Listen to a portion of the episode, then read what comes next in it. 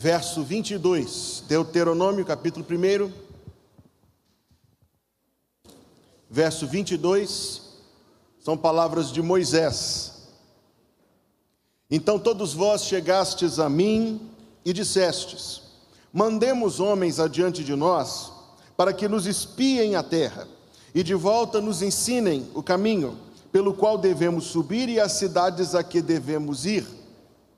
Isto me pareceu bem de modo que de vós tomei doze homens, de cada tribo um homem.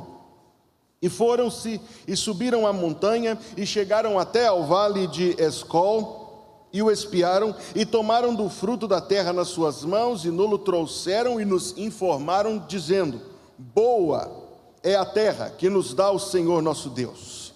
Porém vós não quisestes subir, mas fostes rebeldes ao mandado do Senhor vosso Deus e murmurastes nas vossas tendas e dissestes: Porquanto o Senhor nos odeia, nos tirou da terra do Egito, para nos entregar na mão dos amorreus, para destruir-nos.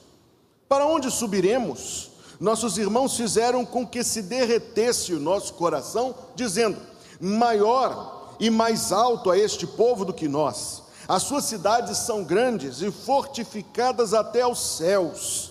E também vimos ali filhos dos gigantes. Então eu vos disse: não vos espanteis, nem os temais.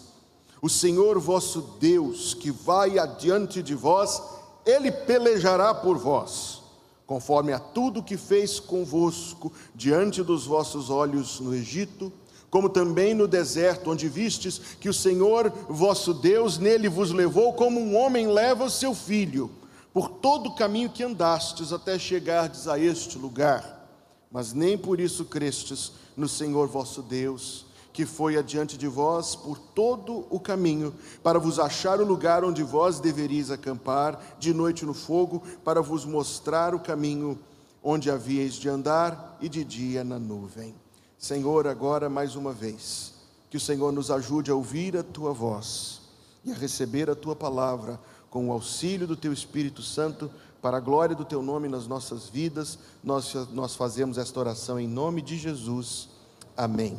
Você pode se sentar.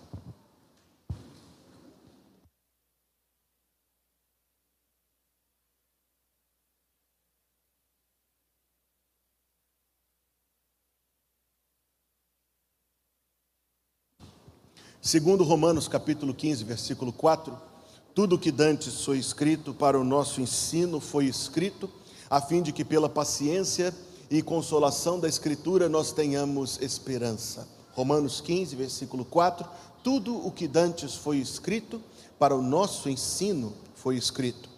Também o apóstolo Paulo em 1 Coríntios capítulo 10, do verso 1 ao 13, fala sobre a história de Israel no deserto, como uma parábola da peregrinação dos crentes neste mundo, a ponto que Paulo fala: todas as coisas que lhes sobrevieram são figuras. Está escrito em 1 Coríntios capítulo 10, versículo 11. Todas as coisas que lhes sobrevieram são figuras, e estão escritas para aviso nosso, para quem já são chegados os fins dos séculos. Portanto, quando você abre a sua Bíblia, e lê a história da peregrinação de Israel no deserto, não somente você está diante de grandes e monumentais e impressionantes fatos históricos do agir de Deus para com o seu povo, isto é de fato grandioso, é de fato inspirador. Nós imaginarmos o grande poder de Deus em abrir o mar, ou enviar dez condenações ao Egito, ou em prover para o povo pão e cordonizes e todos os outros agires de Deus, enquanto Israel peregrinava. Sim, quando você lê essa história, você está diante do, do registro do agir poderoso e gracioso de Deus mas mais, muito mais. Estas coisas que estão registradas, eu digo novamente, têm correspondência com a experiência de vida de cada um de nós, com a experiência da caminhada da igreja e com a marcha dos peregrinos do Senhor neste mundo que somos nós. Por isso a palavra de Deus diz, eu digo de novo, Tudo que dantes foi escrito para o nosso ensino foi escrito, Romanos 15, 4 e 1 Coríntios 10, versículo 11: as coisas que lhe sobrevieram são figuras e estão escritas para aviso nosso. Neste texto eu encontro três reflexões que eu compartilho com os irmãos. A primeira delas, nós erramos muito, nós erramos muito e erro grave, se nós avaliarmos, se nós medirmos o amor de Deus pelas situações em que nós nos encontramos. Digo de novo, nós erramos muito se medirmos, se avaliarmos o amor de Deus pelas situações que nós nos encontramos, pelas situações que nós enfrentamos. Veja o versículo 26.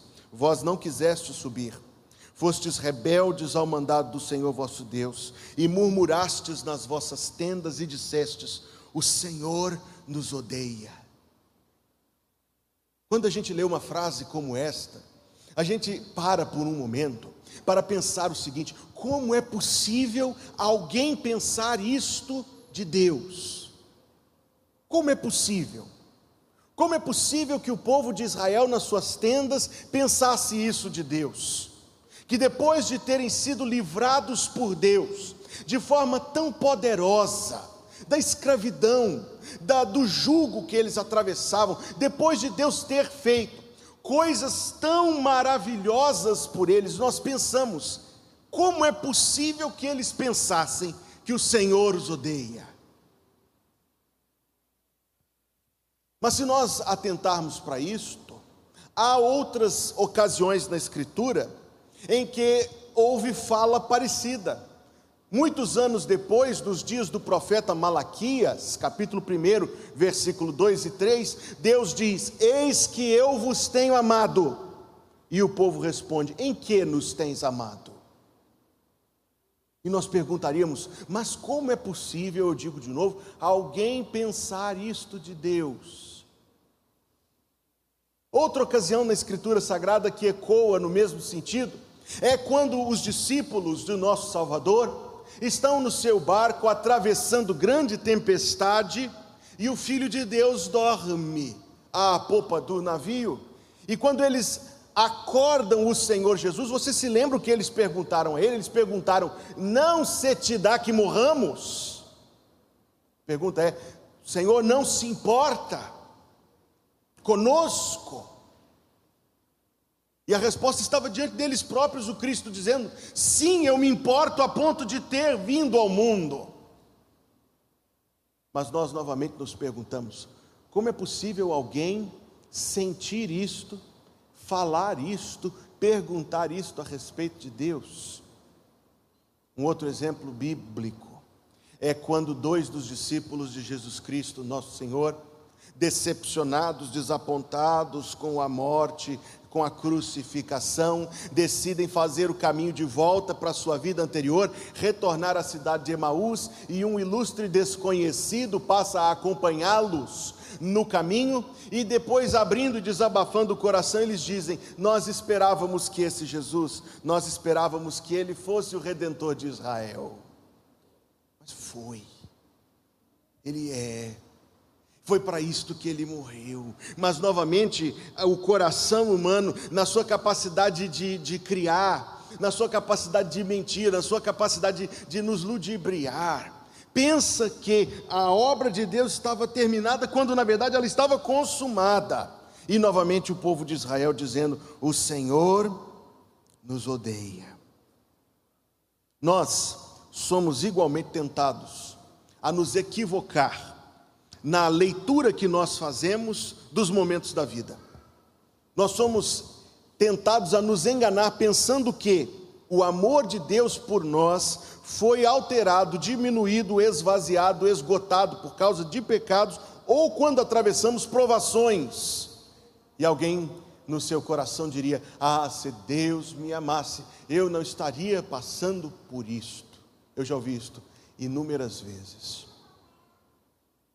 Outro erro semelhante é nós pensarmos que, se as condições estão favoráveis, se a vida está boa, se nós estamos sendo premiados com bênçãos, então é porque nós estamos debaixo da aprovação de Deus. E igualmente nós nos enganaríamos. E talvez este engano seja pior do que o outro. São dois enganos muito graves, veja comigo. Mas talvez este seja pior, porque ele nos faria negligenciar os nossos pecados. A afirmação, irmãos, que esta passagem rebrilha nesta manhã de domingo diante de nós, é que é um erro, em primeira, minha primeira afirmação, é um erro avaliar o amor de Deus pela situação que estamos vivendo. Se houve algum momento na história humana em que foi possível duvidar do amor de Deus, se houve, depois da sexta-feira em que o Filho de Deus foi crucificado por nós, nunca mais. É impossível duvidar do amor de Deus diante de um Salvador crucificado. Porque se Deus fosse poupar, se Deus fosse economizar, qualquer coisa, que economizasse a si mesmo, que poupasse o próprio filho do seu amor, mas Deus não o fez. Deus, na verdade, no seu propósito de nos salvar e movido pelo seu amor para conosco, pecadores redimidos, nada poupou.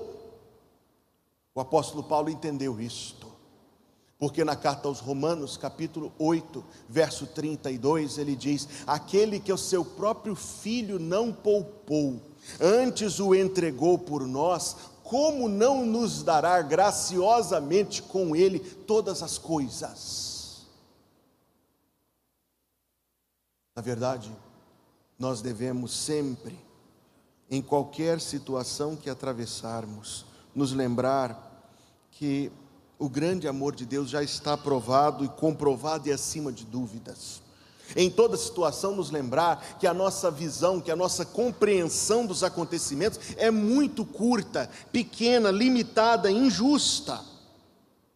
Nós devemos, amados irmãos, ser capazes, com o auxílio do Espírito Santo, de ter a humildade de saber que muitas vezes a forma como nós lemos, como nós entendemos o que estamos vivendo, está errada. É como se nós sejamos ensinados, e de fato somos, a sempre ter dois pés atrás quanto ao nosso próprio coração, porque ele é enganoso, diz a palavra de Deus, desesperadamente corrupto. Não, não é, meus amados irmãos, pela situação que nós vivemos, que nós diremos que Deus nos ama mais ou menos. Este foi, na verdade, o grave erro que Israel cometeu, porque quando ouviram o reporte da situação da terra que Deus lhes tinha prometido, a primeira resposta deles foi: Deus nos odeia. Deus nos tirou do Egito para nos entregar na mão dos amorreus, daquele povo ímpio, daquele povo idólatra. Esta foi a reação deles. Pensar que todo o agir passado de Deus era uma, uma, uma armadilha. Pensar que as promessas eram mentira. Nós somos, amados irmãos, iluminados por um texto como este, a andarmos e seguirmos não os sentimentos, não a visão dos nossos olhos e do nosso coração, mas veja a resposta de um verdadeiro homem de Deus versículo 29. Eu vos disse: não vos espanteis, nem os temais, o Senhor vosso Deus que vai adiante de vós, ele pelejará por vós, conforme tudo o que fez convosco. Sim, falando do agir passado de Deus, diante dos vossos olhos no Egito, como também no deserto, onde vistes que o Senhor, que linda, que terna, que doce a expressão de Moisés, o Senhor vosso Deus no deserto vos levou, como um homem leva o seu filho, por todo o caminho por que andastes, até chegardes a este lugar. O que Moisés diz, é a nossa segunda lição deste texto, é que o mesmo amor que fez, faz e fará.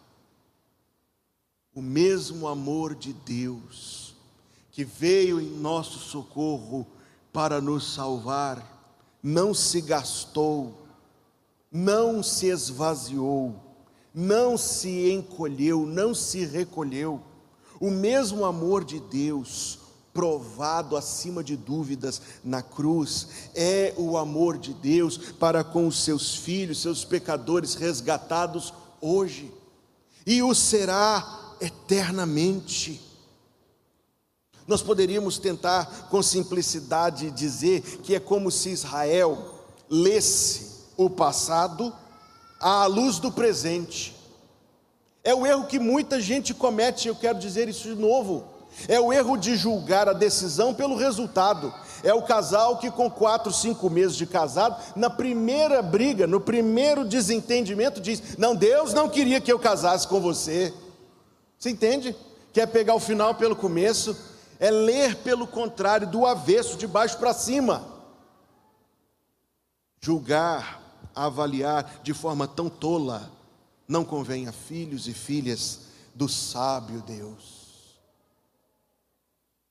O mesmo amor de Deus que fez, faz e fará, é o que Moisés está dizendo. Povo, ele está dizendo: Deus pelejou por vós, Deus fez grandes coisas por vós no passado. Deus há de fazer grandes coisas por vós, é o grito de Moisés para com aquele povo.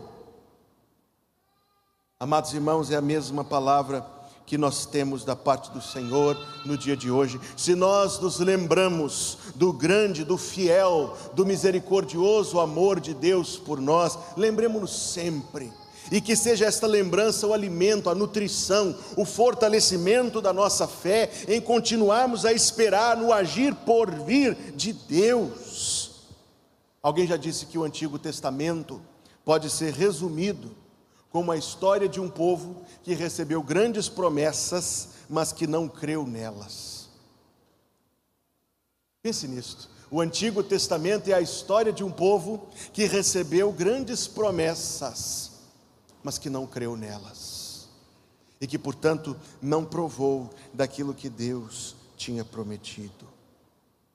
Minha terceira afirmação nesta manhã de domingo pelos irmãos minha terceira afirmação nesta manhã de domingo aos irmãos é que pela fé, pela fé, nós encararemos todas as situações na certeza do bendito amor de Deus.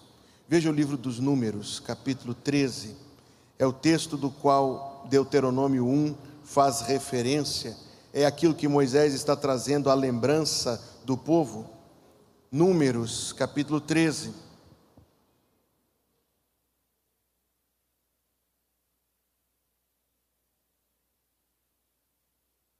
Números capítulo 14, perdão aos irmãos. Números capítulo 14.